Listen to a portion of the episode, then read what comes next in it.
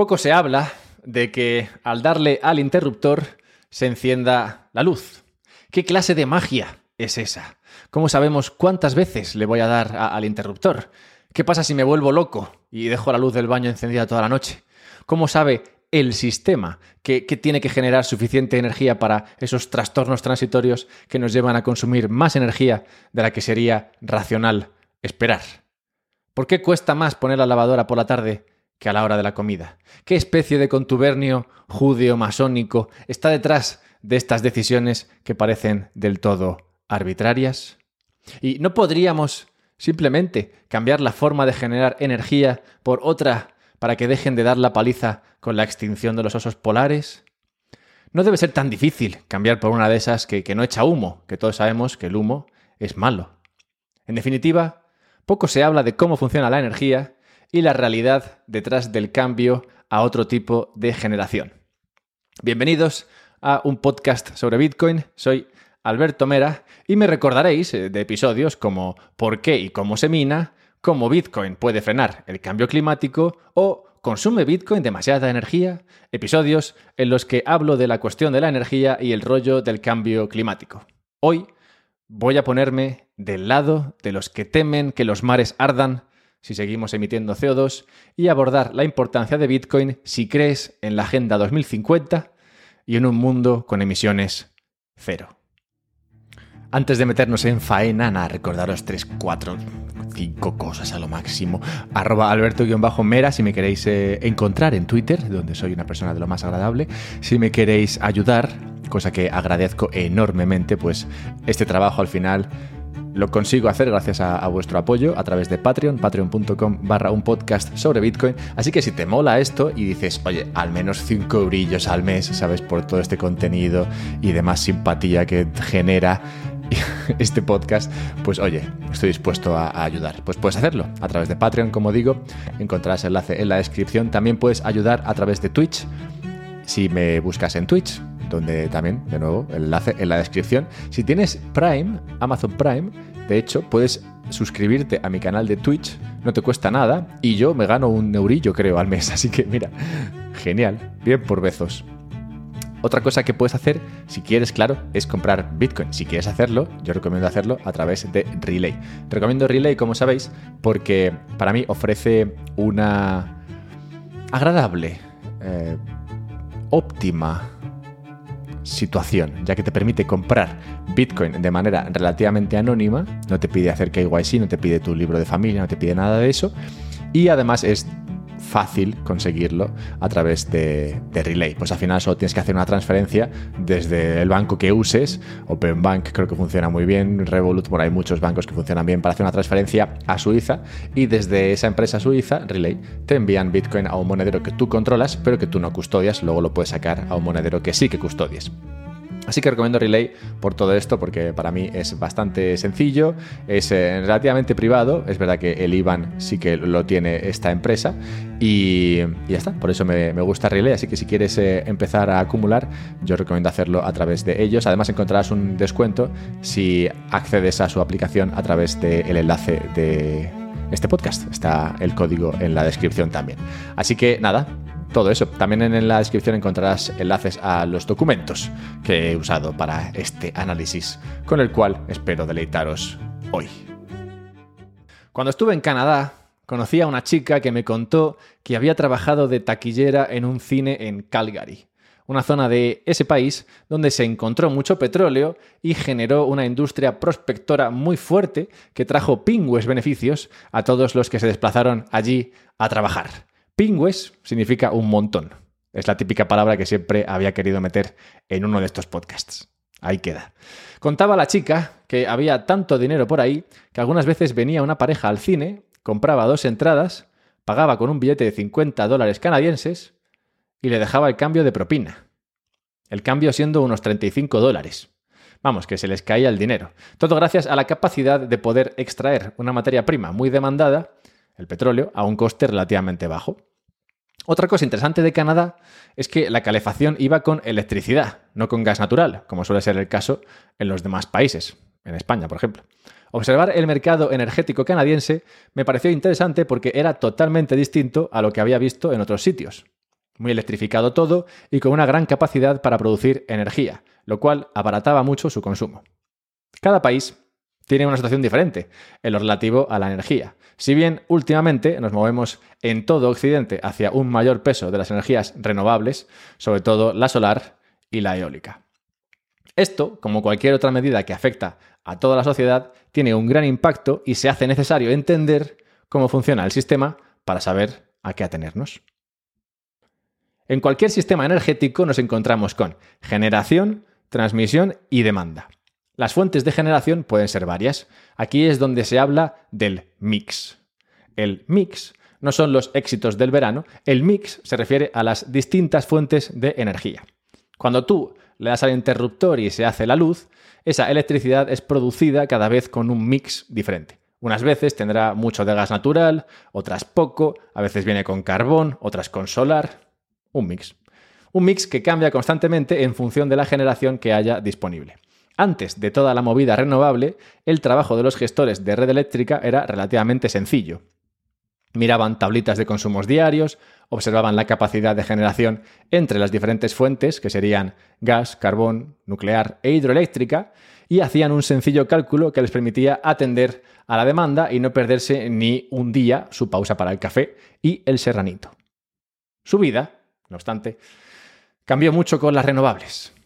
Claro, antes la cuestión era sencilla. Se sentaban ahí, como digo, y decían, la gente un lunes a las 3 va a consumir más o menos estos gigavatios hora. Bueno, pues hablo con las diferentes productoras de energía y les pido que generen eso y un poquito más para compensar por lo que se pierde y un extra por si ese día la gente se viene arriba y se ponen todos a planchar y ya está. Las renovables, por contra, no funcionan así. No hay una danza del sol ni una danza del viento que te permite convocar estos dos recursos. Así que el gestor de la red tiene ahora dos variables.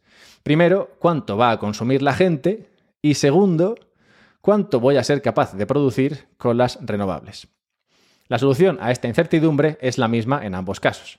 Para poder cubrir la demanda, incluso si es mayor a la esperada, produzco de sobra. Para poder generar esa oferta, incluso si las renovables no funcionan, genero energía de respaldo con las fuentes estables como el gas natural. De esta manera estoy cubierto en todo caso. La pega, claro, está en que habrá muchos momentos en los que sobre energía, que se perderá o reducirá mucho el coste de la misma, haciendo que no sea rentable para los productores de energía. Para más INRI, el sol tiene la manía de brillar más fuerte de día y encima al mediodía cuando menos demanda suele haber. Y el viento, otro que tampoco sabe trabajar en equipo, se empeña muchas veces en soplar de noche cuando nadie quiere. Introduzcamos ahora un nuevo elemento en este interesante pudding energético, los mineros de Bitcoin. Si no tienes ni pajolera sobre quiénes son estos o por qué existen, te invito a que escuches uno de esos otros podcasts que he comentado al principio, en los que explico la importancia de su labor. Para el tema que nos ocupa, el minero es un participante en el mercado que va a demandar energía para cambiarla por Bitcoin. Siendo esto así, su demanda se producirá mayormente cuando ese precio de la energía sea tal que le permita ser rentable. Si yo te ofrezco un negocio por el cual vas a ganar un euro a la hora y por esto te voy a cobrar 1,20 euros, claramente no será un negocio en el que quieras participar. Si te parece una buena oportunidad, no obstante, por favor no dejes de escribirme y lo montamos. De igual manera, el minero estará dispuesto a demandar energía de la red cuando ésta sea barata. O, dicho de otra manera, cuando la energía tenga un precio tal que me permita ganar dinero con la minería de Bitcoin. Si recordáis lo del mix, aquí es relevante de nuevo. El minero, más veces que no, va a tirar de lo que le venga del enchufe, del mix que exista en cada momento. Esto es igual para el minero que para ti, que para cualquiera. Siendo esto así, es difícil estimar cuál es el impacto del minero en la emisión de CO2. Si el mix del cual está chupando es 80% solar y eólico y 20% hidro, por ejemplo, ningún catastrofista climático podría quejarse de las emisiones de este minero en particular. Es por esto que, aunque la cantidad de energía que los mineros usan sí que es relativamente sencillo de estimar, hace un par de años se decía que era de 100 teravatios hora al año, las estimaciones de emisiones no están tan claras. Un estudio de Jiang, Li y Lu, no me estoy inventando estos nombres, estimaba la emisión de CO2 por los mineros chinos en 130 millones de toneladas al año en 2024, asumiendo un mix fijo establecido en el momento de escribir ese paper. Luego de su publicación, la mayoría de los mineros eh, salieron de China, por orden del gobierno, o sea que yo diría que esa estimación, que ya era bastante arbitraria, está lejos de ser acertada. Esto pasa con la mayoría de predicciones, así que no es algo del trío Yan Li Lu. Otros estudios, como el de CoinShares, CoinShares, en 2019 estimaba la minería renovable de Bitcoin en el 77%, el de Bitcoin Mining Council americano en, en 2021 decía que un 67%. La realidad, bueno, andará por ahí. Esa sería la estimación más precisa. Bien, esto cubre la cuestión de qué tipo de energía consumen en agregado los mineros. Es interesante abordar ahora la pregunta de si ese consumo es continuo o, dicho de otra manera, ¿está compitiendo el minero con la electricidad necesaria para lavar tus camisas? Hace poco se publicaba una noticia que decía que ERCOT había pagado a los mineros de Texas para que dejasen de minar en un momento en el que había mucha demanda y poca generación, para así liberar energía que poder enviar a las lavadoras tejanas. ERCOT es el regulador eléctrico de Texas, como la red eléctrica en España, más o menos. Esto realmente no es así, no es como lo cuentan. ERCOT no se sienta con los mineros y les pide pretty please que paren de minar. Como todo en Bitcoin, y es su principal atributo, la gente se mueve por incentivos. Lo que ocurre, lo que ocurrió en este caso, es que el minero, como decía antes, no va a querer minar si la energía es cara. El precio de la energía cambia cada cinco minutos en función del estado de la red, oferta-demanda. Siendo esto así, muchos mineros, al igual que otros participantes del mercado, se cubren de esta variabilidad en el precio comprando futuros sobre el precio de la energía. Así, cuando las condiciones son tales que no compensan trabajar al minero, este no trabaja y puede liberar esa energía para que la coja otro que la quiera. Lo hace, por una parte, porque no es rentable minar, pero también porque se ha protegido el precio de la energía y puede lucrarse con la diferencia entre el precio al que tiene la cobertura y el precio actual de la energía. Vamos, que decide no minar, lo que equivale a no trabajar y no consumir, pero no por ello pierde dinero, ya que ha cubierto su operativa con futuros sobre la energía. Siendo esto así, la red tiene toda la energía disponible para seguir lavando camisas sin problema y el minero puede estar días sin trabajar sin que esto arruine su negocio. Cuando vuelva a ser rentable minar, es decir, cuando se haya acabado la crisis energética, conecta a los mineros y sigue con ello. La gracia no es solo que la minería de Bitcoin no choque con tus deseos de poner la lavadora, sino que, como veremos en los tres casos siguientes, puede incluso incentivar que hagas la colada y vaya siempre como un pincel. El primer ejemplo que voy a comentar es el de un minero, y estos son casos reales de estudio, que se encuentra en una situación similar a la descrita en el caso de ERCOT. Esta es una granja minera que funciona en Australia y que tiene por objetivo aprovechar ese desequilibrio energético que se produce cuando metes en el mix mucha energía renovable que produce cuando le da por ahí. Concretamente se dice que el punto dulce está en un 25% de energía renovable en general. Más allá empieza a causar desequilibrios. Bueno, debido a la necesidad de sobreproducir energía para cubrirse en caso de que la demanda sea más alta de lo esperado y sobre todo a que las renovables no funcionen o no estén ofreciendo energía en ese momento, el proveedor de energía debe operar constantemente, asumiendo el coste de hacerlo incluso cuando no hay demanda. Este coste, el coste de operar ahí por si acaso, tiene que pasárselo al consumidor para no quebrar. Además, en situaciones en que la renovable produce a toda vela, es normal que no haya capacidad de transmitir toda esa energía, que por tanto se perderá. Se estima que un tercio de toda la energía que generamos anualmente se pierde. Este minero se instala donde se producen esos desequilibrios y actúa como comprador de último recurso, es decir, que compra y utiliza lo que nadie quiere. Esto permite rentabilizar generación renovable de energía que de otra manera no sería sostenible. De esta manera, apunta el gestor de esta granja, el minero puede reducir el coste de la energía para el consumidor hasta un 40%, actuando en su capacidad de comprador de último recurso. Ofrece este ejemplo. Si la energía está a 5 céntimos, ponle, el minero puede aceptar no minar a determinadas horas a cambio de pagar 3,4 céntimos por la energía que sí usa, es decir, por minar a otras horas. Esa compra de energía no se produciría sin el minero, lo cual provocaría que toda esa energía no se pudiera vender, reduciendo el ingreso del proveedor de energía que deberá conseguir ese dinero por otro sitio, cobrando más por la energía para tu lavadora. El segundo ejemplo es el de un minero que opera con una compañía de gas natural australiana. Esta granja usa la energía en forma de gas natural que si no fuera usada por ellos sería quemada emitiendo grandes cantidades de metano a la atmósfera. En este acuerdo, de nuevo, todos ganan. La compañía generadora de gas puede producir más sin por ello imponer un coste mayor a la humanidad en la forma de malvado CO2. Y por su parte el minero obtiene energía a un coste muy bajo, ya que la alternativa sería quemarlo, lo cual supondría un coste para la generadora. El último ejemplo es el de una compañía minera que tiene una granja conectada con un centro de datos en Tasmania. Los centros de datos consumen grandes cantidades de energía, y este concretamente obtiene la mayoría de ella en forma de energía renovable procedente de solar, eólica e hidro. La granja de minería entra aquí para estabilizar la red cuando hay sobredemanda o sobreoferta.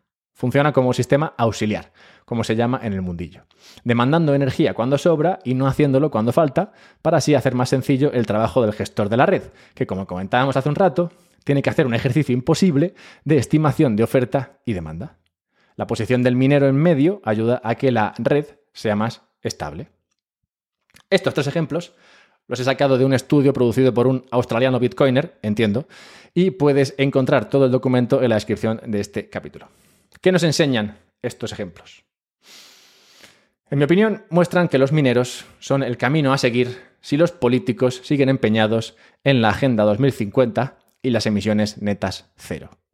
Si aún no estás convencido, hagamos el siguiente ejercicio mental. A diferencia de Canadá, donde mucha de la energía se usa en forma de electricidad, el resto del mundo usa la energía de otras maneras, mayormente en forma de combustibles fósiles, gas y petróleo. Explica Sean Connell que si queremos electrificar la economía, es decir, dejar de echarle gasolina al coche y echarle electricidad, cambiar los radiadores de tu casa por radiadores eléctricos o canadienses y todo lo demás, necesitaríamos incrementar la generación de electricidad un 300%. Hablando en el caso de Estados Unidos. Habrá casos donde esto sea mucho más y casos donde esto sea menos, como por ejemplo Canadá. ¿Qué obstáculos plantea este reto? Solo uno, aunque es uno de un tamaño nada despreciable. Incrementar la electricidad un 300% con energía baja en carbón sería la parte sencilla de este ejercicio. La parte compleja es cómo conseguir que esto sea estable y el programa de la lavadora no se te quede a medias. Para empezar, tendrías que aumentar la producción de energía eólica y solar hasta 15 veces hablando del caso americano, de nuevo. Esto para tener suficiente energía para poder apagar la proveniente de las energías fósiles, que también, como recordaréis, sirven hoy de respaldo de la renovable. Para conseguir este respaldo con renovables y no con las fósiles como hasta ahora, habría que conseguir aumentar el peso de las baterías y los servicios de demand response, que en español sería algo así como los servicios de demanda flexible. Ambos se usan para poder gestionar una red compuesta puramente de energías renovables. Una donde el mix sea renovable y más renovable. O sea, un mix con poca variedad, digamos. Bien, ¿qué son estos servicios de demand response o demanda flexible? Estos servicios son los que demandan energía para hacer sus cosas, pero que bien podrían no demandar si se lo pides de buenas maneras. Dentro de estos encontraríamos varios procesos industriales como los de producción metalúrgica y también otros como los mineros, los mineros de Bitcoin, que como explicaba antes pueden conectarse o no en función del momento energético. Las baterías son, bueno, pues baterías, donde puedes almacenar la generación de electricidad para ser consumida en un momento posterior. Bien, como decía, ambos, baterías y servicios de demanda flexible, son necesarios para respaldar esa, oferta de energía totalmente renovable. La situación actual de estos héroes del respaldo energético es bastante pobre. Concretamente, suponen ahora el 1% del respaldo. Otra forma de verlo es que ofrecen el 1% de la flexibilidad energética. Podemos contar con ellos para un 1% de lo que podríamos necesitar. Si se quiere, es que un 1% es muy poco, si se quiere llegar a un sistema puramente renovable y sostenible, tendrían que llegar al menos al 50% de la flexibilidad total. Es decir, que podamos obtener de ellas la mitad del total de la energía ofrecida en un momento concreto. Lo que se buscaría sería que las baterías ofreciesen el 30% de este respaldo y los servicios de demanda flexible un 20%. O sea que deberíamos multiplicar su capacidad por 30 y 20 veces respectivamente. Estos son un montón de baterías, ¿eh? te lo vengo diciendo ya. Para complicar un poquito más la situación, no todos los servicios de demanda flexible son iguales. Las principales o los principales actualmente son los que ofrecen los productores de acero y aluminio y los fabricantes de cemento. Los primeros pueden devolver o no demandar el 96% de la energía que necesitan para funcionar, pero solo durante un periodo de dos horas. Más allá de ese límite, la producción pararía y habría que mandar a los currantes a casa, apagar máquinas, desechar los procesos a medias, limpiar, empezar de nuevo, un jaleo. Para los productores de cemento, la situación es similar. Estos pueden dejar de demandar hasta un 70% de energía en momentos de necesidad, pero solo durante tres horas. Ahora, ¿sabes qué demandantes de energía pueden parar un 100% durante un periodo ilimitado? Efectivamente, los mineros de Bitcoin. Los mineros, además, como explica Son, compiten favorablemente contra las baterías. Una batería funciona almacenando energía en momentos en los que se crea demasiada energía y la devuelve al sistema cuando la demanda supera a la oferta. Es decir, opera como demandante en periodos de abundancia y como oferente en periodos de escasez. La pega es que una vez que se llenan, es decir, una vez que la batería está a tope, ya no admite más electricidad. Esto supone que en momentos de excesiva oferta no toda pueda ser asumida por las baterías, lo cual provoca que el excedente tenga que ser desechado a precio cero. Por su parte, los mineros no tienen problema en tomar cuánta energía quieras darles y pagarte por ella, lo que presenta un mejor plan de negocio para los poseedores de molinillos y paneles solares. Todo esto demuestra que si de verdad quieres en renovables y perseguir la agenda loca esa, necesitas no solo pelearte con los proveedores de energía estable e incentivar la producción de energía renovable, sino que también tienes que promover la creación de respaldo suficiente. Ya sabéis mi postura frente a todos estos planes estatales que buscan el bien y, es que los planes centralizados nunca funcionan. Es que nunca lo han hecho, nunca lo harán. Nunca porque no pueden tener en consideración toda la información necesaria, ya que ésta reside en los distintos actores del mercado que sea, en este caso, mercado de la energía. No obstante, cuanto más leo e investigo sobre esta cuestión, más pienso que lo que está ocurriendo aquí es que el mercado, como no, se está adaptando a lo que sería la nueva realidad del mundo.